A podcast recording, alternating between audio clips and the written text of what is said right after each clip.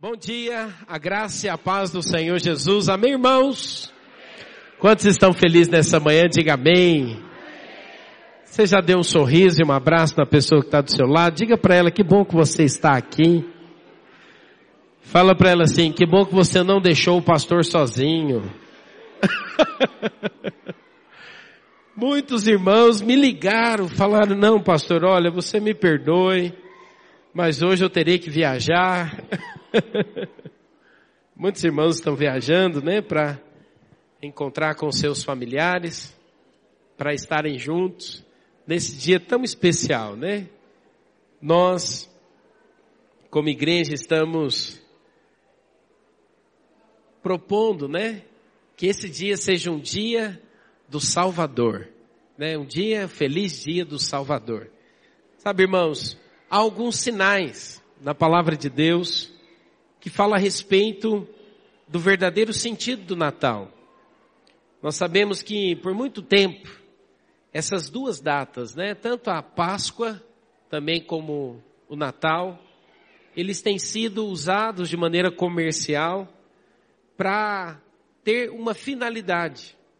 Mas essas duas datas nós podemos ver claramente que elas têm um significado muito especial. Não necessariamente no dia de hoje foi o dia em que Cristo nasceu, mas é o dia em que nós comemoramos o nascimento do nosso Salvador. Quem pode dizer isso, né? O dia do nascimento do nosso Salvador. Ele veio, né? Um dia ali em Belém, ele veio com um objetivo, com um propósito, redimir o homem, trazer de volta o homem a comunhão da pessoa do Senhor Jesus, trazer de volta a comunhão o homem à pessoa de um Deus que tem prazer em nos salvar. Eu quero dizer isso para você muito importante. Jesus ele não veio, ele não ficou triste com a possibilidade de nos salvar. Pelo contrário, quando ele foi à cruz, ele foi com uma decisão, com uma clara convicção de que o que ele estava fazendo estava trazendo de volta o homem a se aproximar de um Deus que havia criado. Nós somos criaturas formadas por Deus. Mas quando recebemos a Cristo Jesus, nós apenas não nos tornamos criatura, mas nós nos tornamos filhos. Sabe, é muito importante que você entenda isso. Através da pessoa de Jesus, hoje nós somos filhos. Nós somos irmãos de Cristo. E então temos também acesso ao trono da graça. Está disponível para nós. Antes as pessoas tinham medo de se achegar até Deus. No Velho Testamento, o nome de Deus, ele é impronunciável, né? É YHWH. Não tem como você pronunciar um nome que não tem vogal, não é verdade? Então, geralmente, o nome de Deus era como que um sussurro, né? YHWH. Mas quando Jesus veio, ele veio revelar a Deus como nosso Pai. Então, hoje está sentado à destra de Deus um homem. E porque ele está sentado à destra de Deus, ele também nos fala: olha, eu também fiz de cada um de vocês reis e sacerdotes que irão reinar sobre a terra. Sabe, irmãos, essa é a boa notícia que hoje eu quero contar para os irmãos. Eu quero aproveitar essa data tão especial. Quero compartilhar com você dois sinais a respeito desse Salvador que está feliz em salvar o homem. E ele nos convida também que possamos proclamar essa verdade àqueles que não conhecem.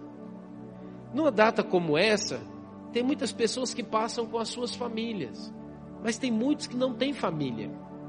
Tem muitos que passam sozinhos, porque não conhecem ou não têm essa expectativa a respeito de uma família. Sabe o que eu louvo a Deus pela igreja? Por isso o inimigo, ele sempre tenta contra a igreja. Ele sempre tenta causar divisões na igreja.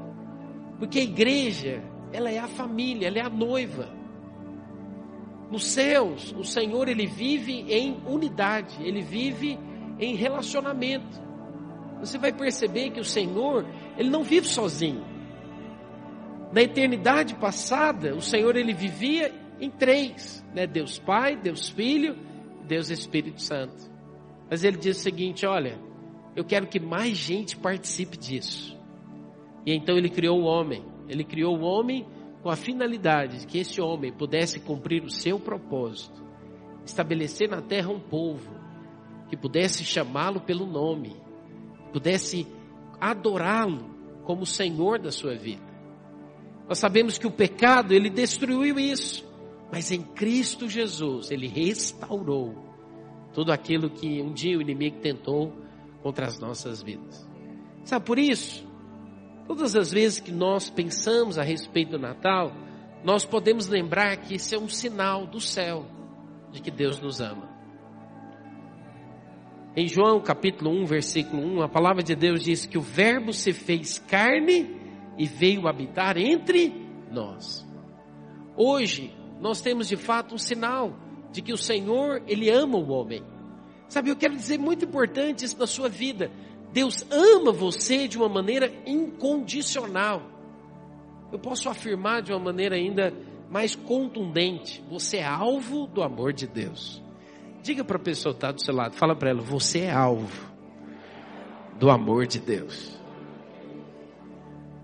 É muito importante que você tenha revelação desse amor. Porque o amor, ele vai nutrir você.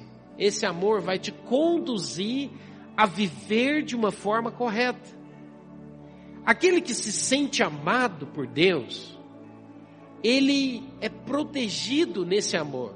Mas não somente isso. Você sabe, esse amor nos alimenta. Todas as vezes que você medita no amor de Deus por você, você é alimentado por esse amor.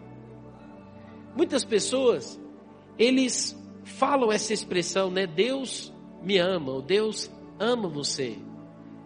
Eles acabam dizendo isso de uma forma coloquial, ou às vezes como uma frase de efeito. Eu quero te falar, isso não é uma frase de efeito. Você precisa orar por isso. Todos os dias eu oro por isso. Senhor, dá-me revelação quanto eu sou amado do Senhor, o quanto o Senhor me ama, como o Senhor tem pensamentos bons ao meu respeito. Você precisa meditar nisso todos os dias, todos os dias. Eu quero desafiar você a acordar de manhã e dizer: Senhor, mostra-me o teu amor, revela-me o teu amor, dá-me clareza, abre os meus olhos, abre o meu entendimento. Eu não quero apenas entender com a mente, eu quero na prática viver esse amor. Sabe, Jesus, ele disse: Eu vim, eu vim com um propósito. Eu vim para que vocês tenham vida. Em João capítulo 10, versículo 10, nós podemos ver qual é a intenção do inimigo. Qual é a intenção do inimigo? A intenção do inimigo é sempre levar o homem a viver distante do propósito de Deus. E como ele faz isso? Qual que é a maneira que ele usa a palavra de Deus diz que o ladrão ele vem para o quê? Para matar, roubar e destruir. Então por isso, todas as vezes que você vê destruição, destruição da família, destruição dos relacionamentos, da paz interior, da saúde, da prosperidade, isso não vem de Deus. Isso não vem do Senhor. Isso procede do maligno. Deus ele jamais vai colocar uma enfermidade, ele jamais vai testar o homem para que esse homem possa se aproximar dele. Isso não é o que a palavra de Deus diz. A palavra de Deus diz que a intenção do inimigo é sempre matar, roubar e destruir. Pastor, por que você está falando desta forma? Porque então você precisa entender tudo aquilo que é ruim procede do maligno. A fonte é o maligno. E olha que então que o Senhor ele diz: "Mas eu vim, eu vim para quê? Para que vocês tenham uma vida e a tenham em abundância." Diga assim comigo: "O Senhor ele me trouxe ao lugar de abundância." abundância. Sabe, eu não sei se você tem percebido, mas essa é a nossa pregação. Durante todo o ano, de várias maneiras, de várias formas, nós temos ministrado ao seu coração. Deus te criou para ser um, para viver uma vida como vencedor e desfrutar de uma vida de abundância. Sabe uma coisa interessante?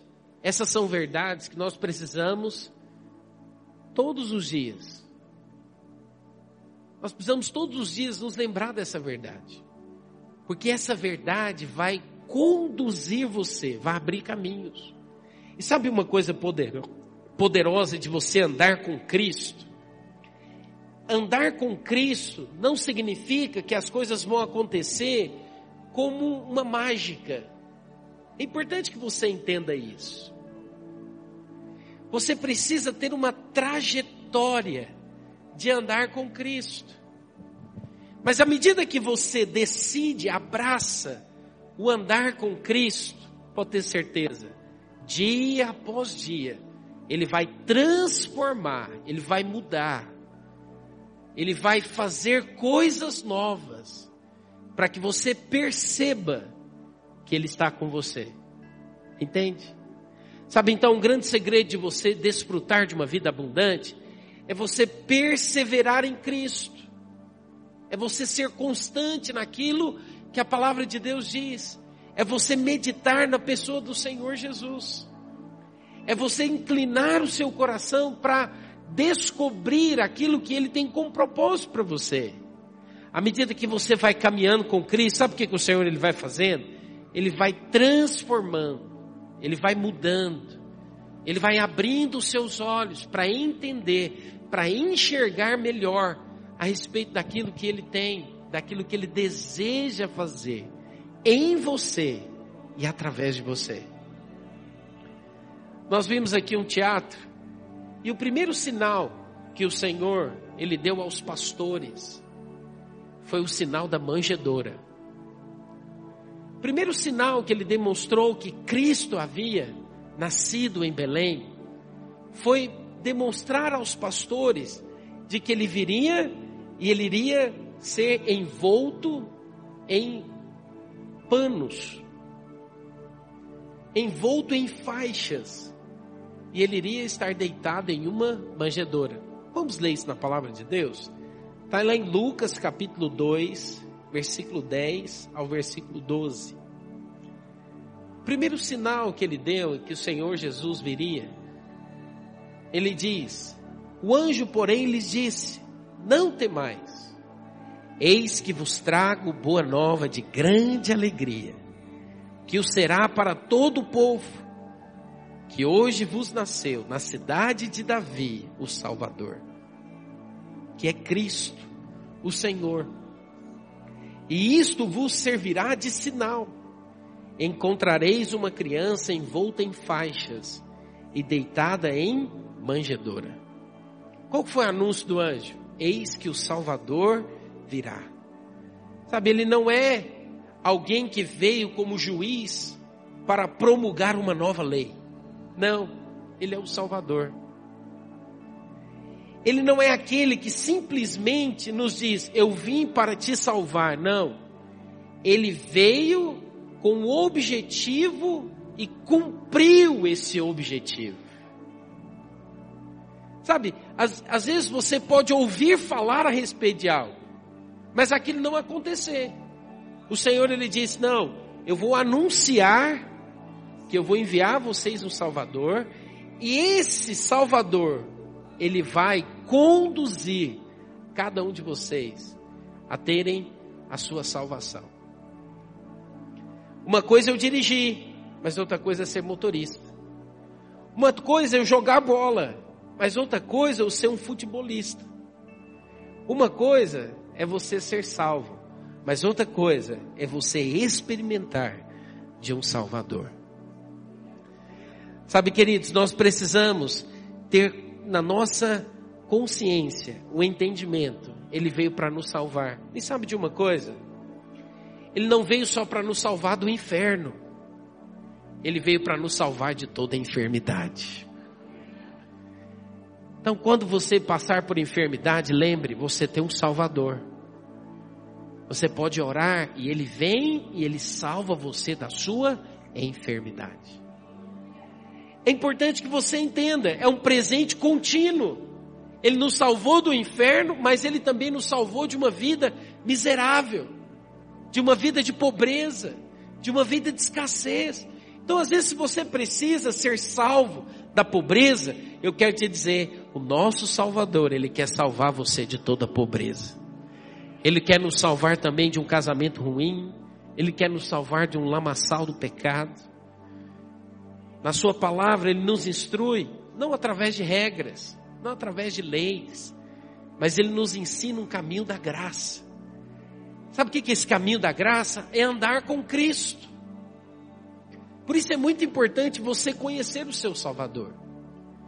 Porque ele não somente quer te salvar do lamaçal do pecado, ele quer te salvar todos os dias e te conduzir a experimentar de uma vida abençoada. Oh, irmãos, você precisa experimentar da bênção de Deus todos os dias. É, tem uma canção que foi composta tem pouco tempo, na verdade traduzida para o português, que diz, né, quantas bênçãos o Senhor tem. Conte cada uma delas. Você precisa contar as bênçãos. Sabe qual que é o sinal de alguém que é abençoado? É que aquilo que ele coloca as mãos, ele tem favor de Deus. Aquilo que ele faz prospera. Em tudo aquilo que ele está envolvido, não significa, é muito importante que você entenda, que não vai ter desafios. Tem os desafios. Eu acho que na verdade os desafios, eles dão mais cor àquilo que Deus está fazendo nas nossas vidas. Ou aquilo que Ele vai fazer. Sabe, tem dias que o inimigo ele vem com toda a sua fúria e com toda a sua força, querer negar aquilo que Deus tem para as nossas vidas, colocando obstáculos, colocando dificuldades. Mas lembre de uma coisa: eu tenho um Salvador. E se eu tenho um Salvador, eu quero te dizer, ele vai triunfar no final. Não importa como é que começou. Sabe, eu quero te dar hoje uma palavra para o seu coração sair daqui com uma forte esperança. Não importa como começou. Não importa como é que está no meio do trajeto. Lembre de uma coisa, você tem um Salvador. Ah, queridos, se nós temos um Salvador, Ele vai triunfar no final. Ó oh, morte, onde está a oh, morte? A tua vitória o meu Salvador triunfou sobre a morte. Você precisa de um Salvador hoje? E quer te dizer, você tem um Salvador. Hoje você pode levantar as suas mãos e clamar por Ele. Eu preciso de um casamento melhor. Eu preciso de uma vida financeira melhor. Eu preciso de um emprego melhor. Eu quero desfrutar das tuas bênçãos, Senhor. Eu preciso de paz. Eu preciso de alegria. Eu preciso experimentar de coisas novas. Eu preciso ver portas abertas na minha vida. Sabe, hoje eu quero dizer para você, você tem um Salvador. E o sinal foi a manjedoura. É interessante, a palavra de Deus, tudo nela tem um encaixe perfeito. Quando o Senhor falou isso para os pastores, imediatamente, quando o anjo falou para os pastores: Olha, nasceu hoje o Salvador, e ele estará envolvido em uma manjedoura. A palavra de Deus diz que os pastores imediatamente saíram do lugar onde estavam apacentando as suas ovelhas, guardando ela de lobos vorazes, e foram em direção ao lugar onde estava o Cristo. Eu não sei se você já parou para pensar sobre isso. Para os reis magos, Deus deu uma estrela. Quantos se lembram disso? Você já leu isso na palavra de Deus? Mas para os pastores, não.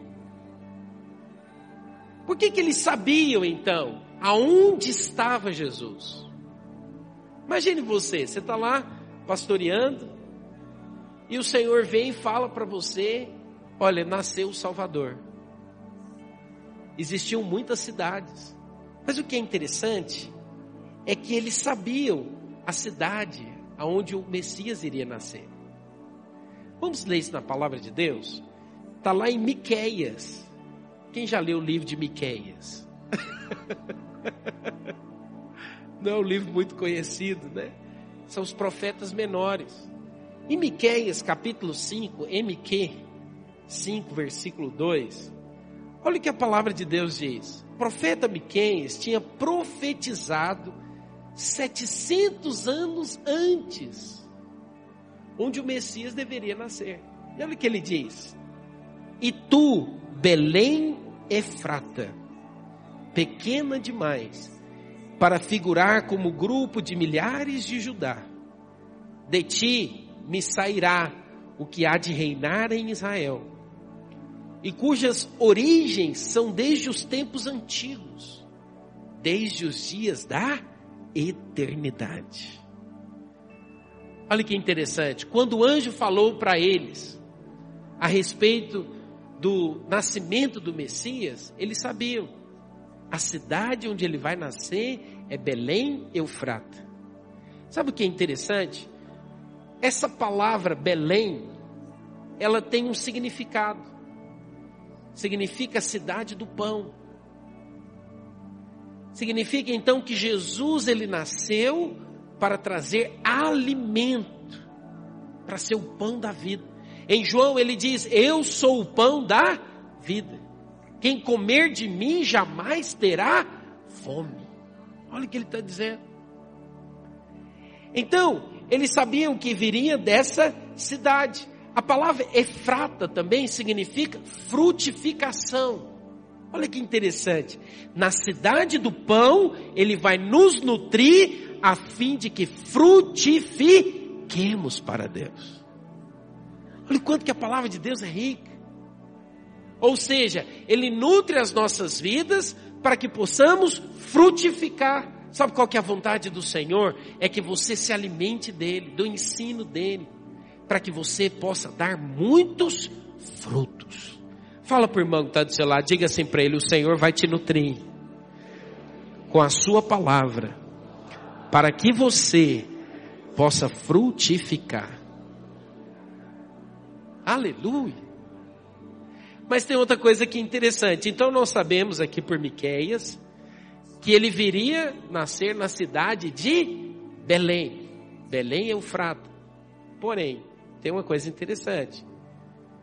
Na cidade de Belém tinha muitas manjedouras, é não é verdade? Qual manjedoura então?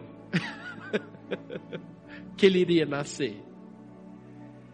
Para que nós possamos então compreender o local exato onde Jesus iria nascer, o profeta Miqueias também, lá em Miqueias capítulo 4, versículo 8, ele fala a respeito do local. Olha o que diz.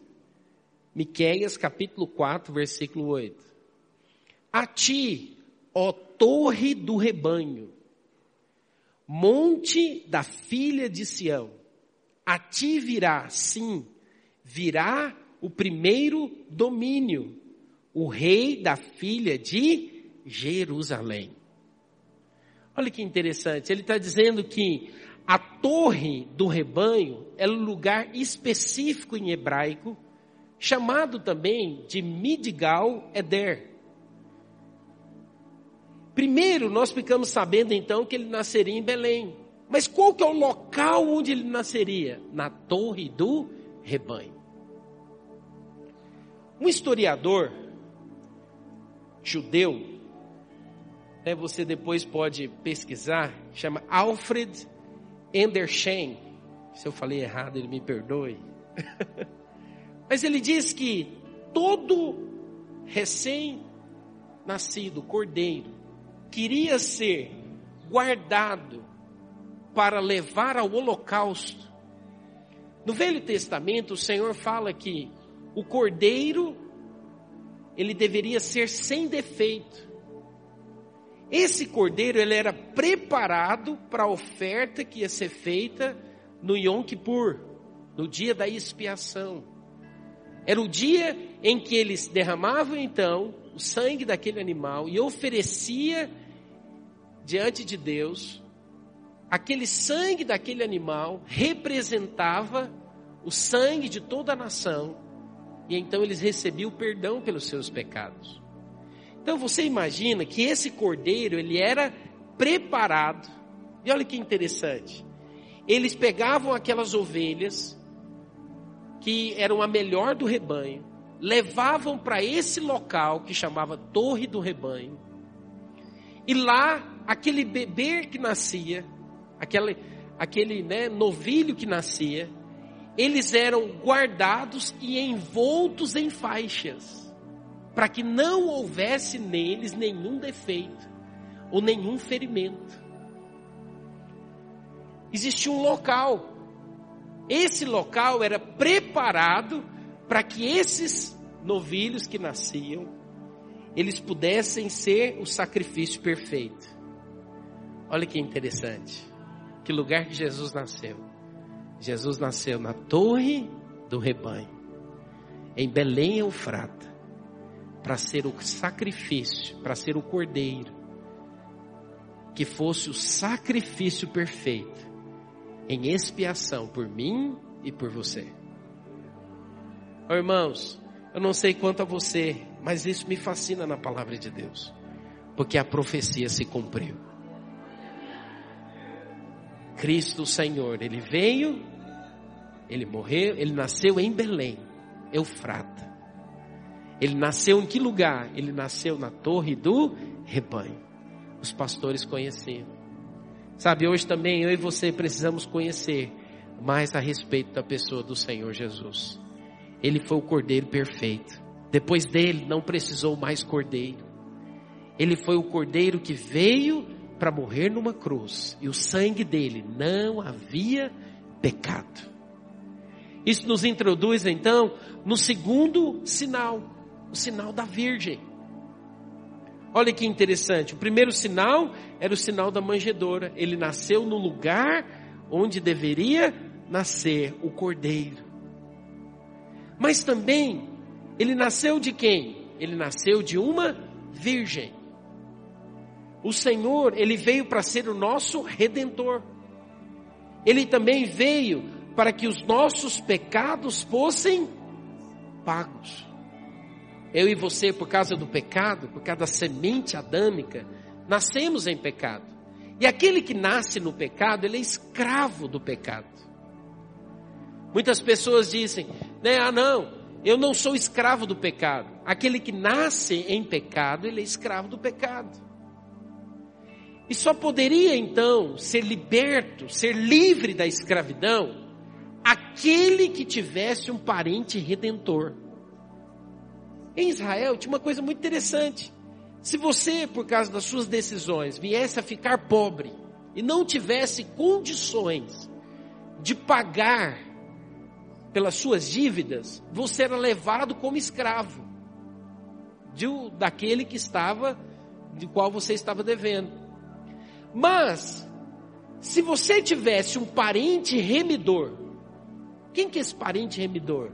Ele tinha que ter três características. Ele devia ser um parente próximo, ele deveria ser rico para pagar as suas dívidas, e ele deveria desejar remir você, ou seja, resgatar você, tirar você daquela escravidão. Sabe, o Senhor, ele se tornou o nosso parente próximo. Por quê? Porque, em primeiro lugar, ele veio se tornar um de nós. Ele veio e nasceu de uma virgem porque ele também deveria se tornar homem. Para que eu e você pudéssemos ter liberdade dos nossos pecados, não poderia Deus vir do céu simplesmente morrer numa cruz. Não. Ele teve, ele teve que vir, ele teve que se tornar homem, como eu e você. Mas tem uma coisa interessante. Ele deveria, no sangue dele, não ter pecado algum.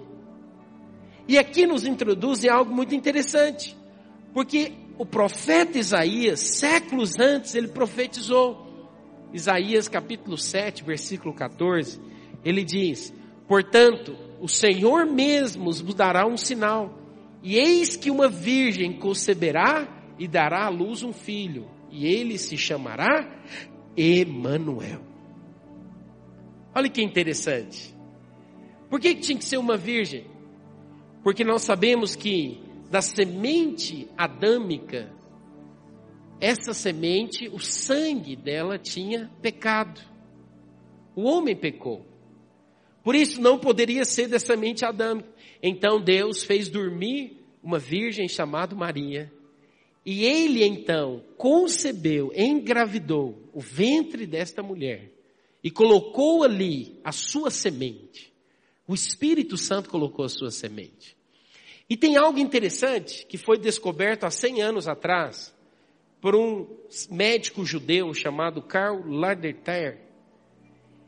Ele descobriu os tipos sanguíneos. Não sei se você conhece, mas nós temos quatro tipos sanguíneos. Nós temos o tipo A, o tipo B, o tipo AB e o tipo O.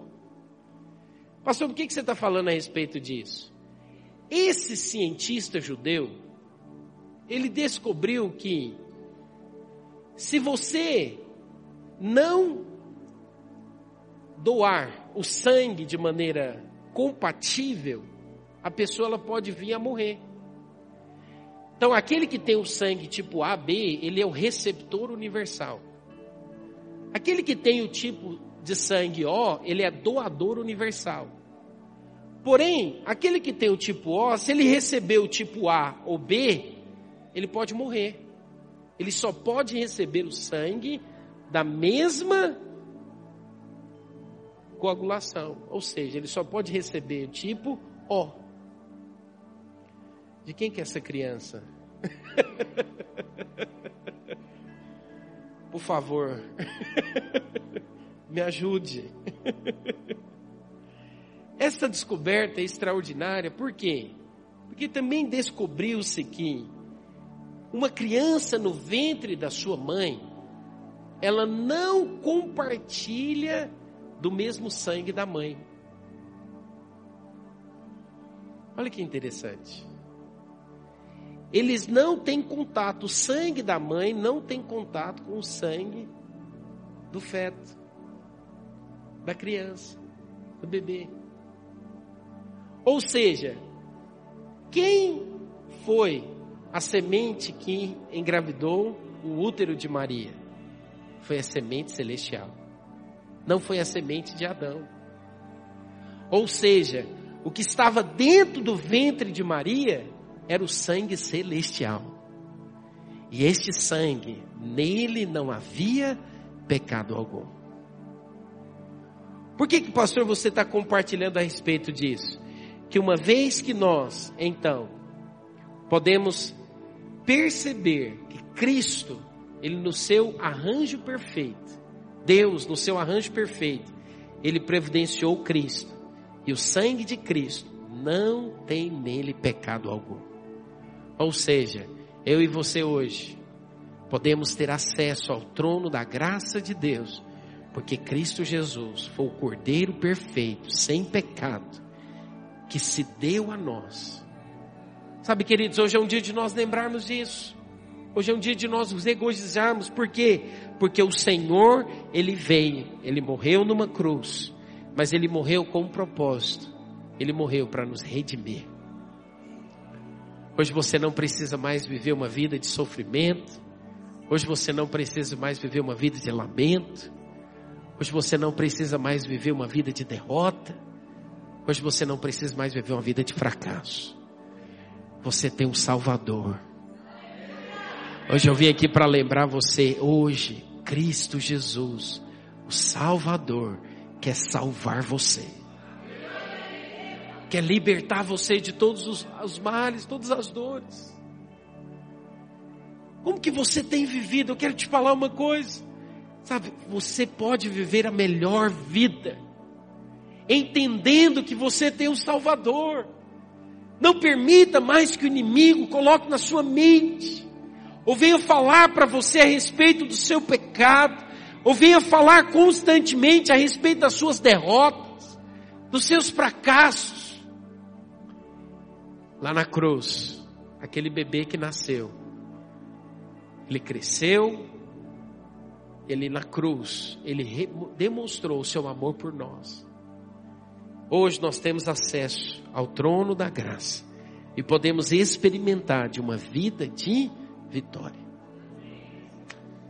A herança que o Senhor deixou para nós é uma herança muito além daquilo que você possa pensar em termos naturais. Todas as vezes que nós falamos de herança, automaticamente nós nos lembramos de bens materiais. Mas a herança que o Senhor nos deixou é que hoje nós somos filhos de Deus. Ser filho de Deus é muito mais do que você ter posses. É muito mais do que você ter recursos financeiros. Eu sempre digo que recursos financeiros, eles são a consequência de você caminhar com Cristo, de você andar com Cristo, de você se aproximar de Cristo. Sabe, queridos, você pode aprender muitas técnicas e você pode aprender leis a respeito de vida financeira. Mas antes de você aprender tudo isso, você precisa entender uma coisa. Você precisa entender que você é filho. Você precisa entender que você é amado. Você precisa entender que você é alvo do amor de Deus. E que nada, nem ninguém, nem coisa alguma pode te separar do amor de Deus. Quantos filhos nós temos aqui hoje nessa manhã? Eu quero te falar, você tem um Salvador. Ele está feliz com você. Ele não somente está feliz, mas ele quer demonstrar o seu amor por você todos os dias, te dizendo: Eu vou fazer aquilo que é necessário ser feito. Confie em mim, confie em mim, se aproxime de mim, venha para perto de mim. Eu tenho uma herança para você de paz, de alegria. Sabe, eu tenho uma herança para você que o mundo não pode te dar, de viver nos seus dias em abundância. Quantos desejam conhecer mais desse Deus? Quero que você fique de pé onde você está. Sabe, irmãos, todos os dias nós podemos nos lembrar, todos os dias nós podemos nos aproximar desse Deus, que é um Deus abundante, que é um Deus que tem recursos infindáveis. Sabe quando nós experimentamos mais desse amor de Deus sobre as nossas vidas? É quando nós temos o nosso coração grato. Olha que interessante. Sabe quando é que você experimenta mais do amor de Deus?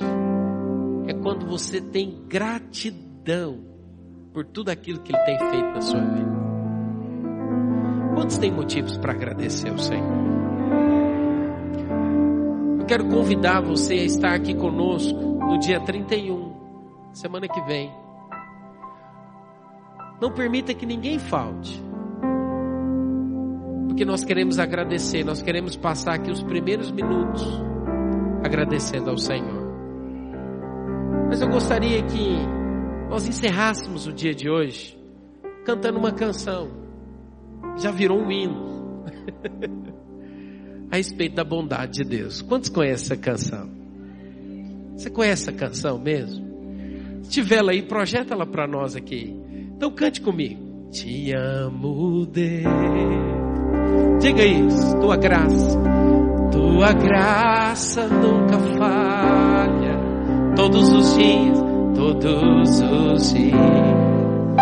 Eu estou em tuas mãos. Desde quando Desde quando me levanto até eu me deitar, até eu me deitar, eu cantarei, eu cantarei da bondade de Deus. Erga suas mãos, declare isso.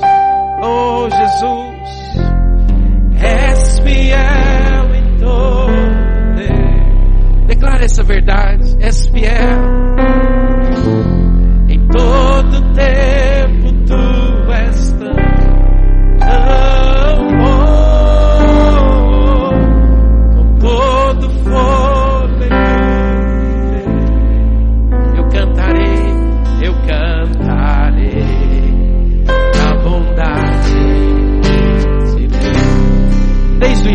declare